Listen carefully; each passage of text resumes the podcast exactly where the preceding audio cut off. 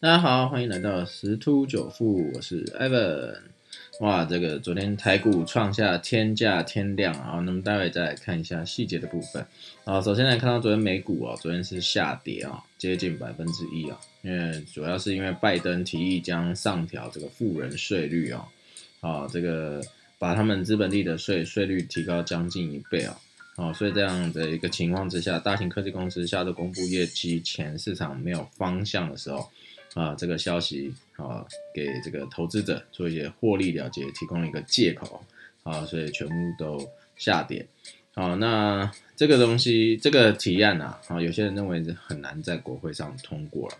啊，因为他提议将收入超过一百万美元的个人的边际所得税率从百分之三十七提高到百分之三十九点六，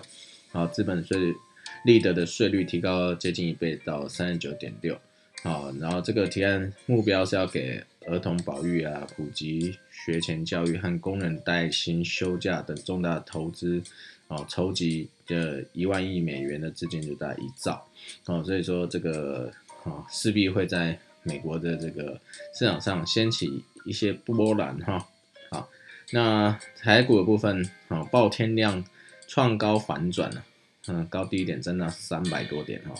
啊，目前是失守日均线，所以目前看起来盘面看起来是呃短线上有点转为弱势哈，那期货的部分空单也是加嘛，好，所以还是要稍微注观望一下哈。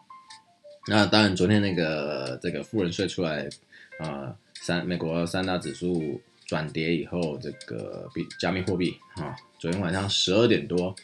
啊，艾本还在看了一下，啊，有做一些获利了结动作，啊，就后来就下杀哈，呃，比特币啊，在清晨的时候差一点跌破五万，哈，来到大概五万多一点点而已。好，那呃，最主要这个台股报这个七千六百七十五亿的新天量啊，其实最主要是因为这个当冲。因为现在大家呃蛮喜欢当冲，毕竟这个市场是蛮热的哈，哦，所以说这个台股昨日啊啊创下了这个十大纪录啊，集中市场是六千五百二十三亿，那贵买是一千一百五十二亿，好，所以两个加起来是七千多亿啊，好，然后再就是航海王长荣哈一度超越这个股王大力光，所以昨天也是在被这个当冲狙击的一个行情股，好，那。Ivan 最近现在也开始在学习这个当冲的部分，好，这就其中一个重要观观念了哈，在均价之上适合做多，啊，在均价之下啊适合做空哈，所以千万不要反向去做，因为个人力量绝对赢不了大盘的力量，所以千万要注意哦。好，那当然还有很多的这个啊记录啊，啊，像这个零股成交啊，这是三。哦，这样是三千两百万股啊！哦，这个创新高哈。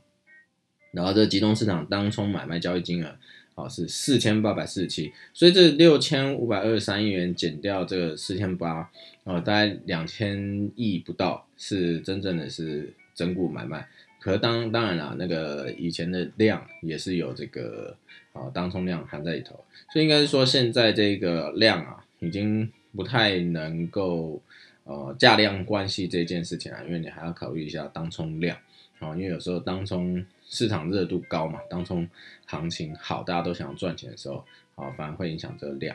好，那那我们我有看到一篇社论哈，他在讲说太空其实是桩好生意，我们简单来看一下啊，美国太空总署 NASA 十九号宣布啊，火星无人探测船上的微型直升飞直升机啊，机智号试飞成功。虽然起飞高度只有十公尺，在空中时间只有四十秒，啊，却被比拟为莱特兄弟首次试飞的成就啊。更重要的是啊，十六号太空总署跟这个马斯克的那个 SpaceX 签下二十九亿美元登月舱的合约哦。这两个事件代表重要的科技突破，也意味着商业机制终于进入了太空。美国太空总署的登月计划称为阿提米斯计划，啊，Artemis Program 哈，以女神。阿提米斯命名，她是希腊神话中阿波罗的孪生姐姐。而阿波罗计划于一九六一年开始，到一九六九年阿姆斯壮成为首位踏足月球表面的人类开始啊，到一九七二年的六次飞行任务中，有十二名太空人踏上踏上这个月球。所以 NASA 跟 SpaceX 这个合约是商用载人登陆舱，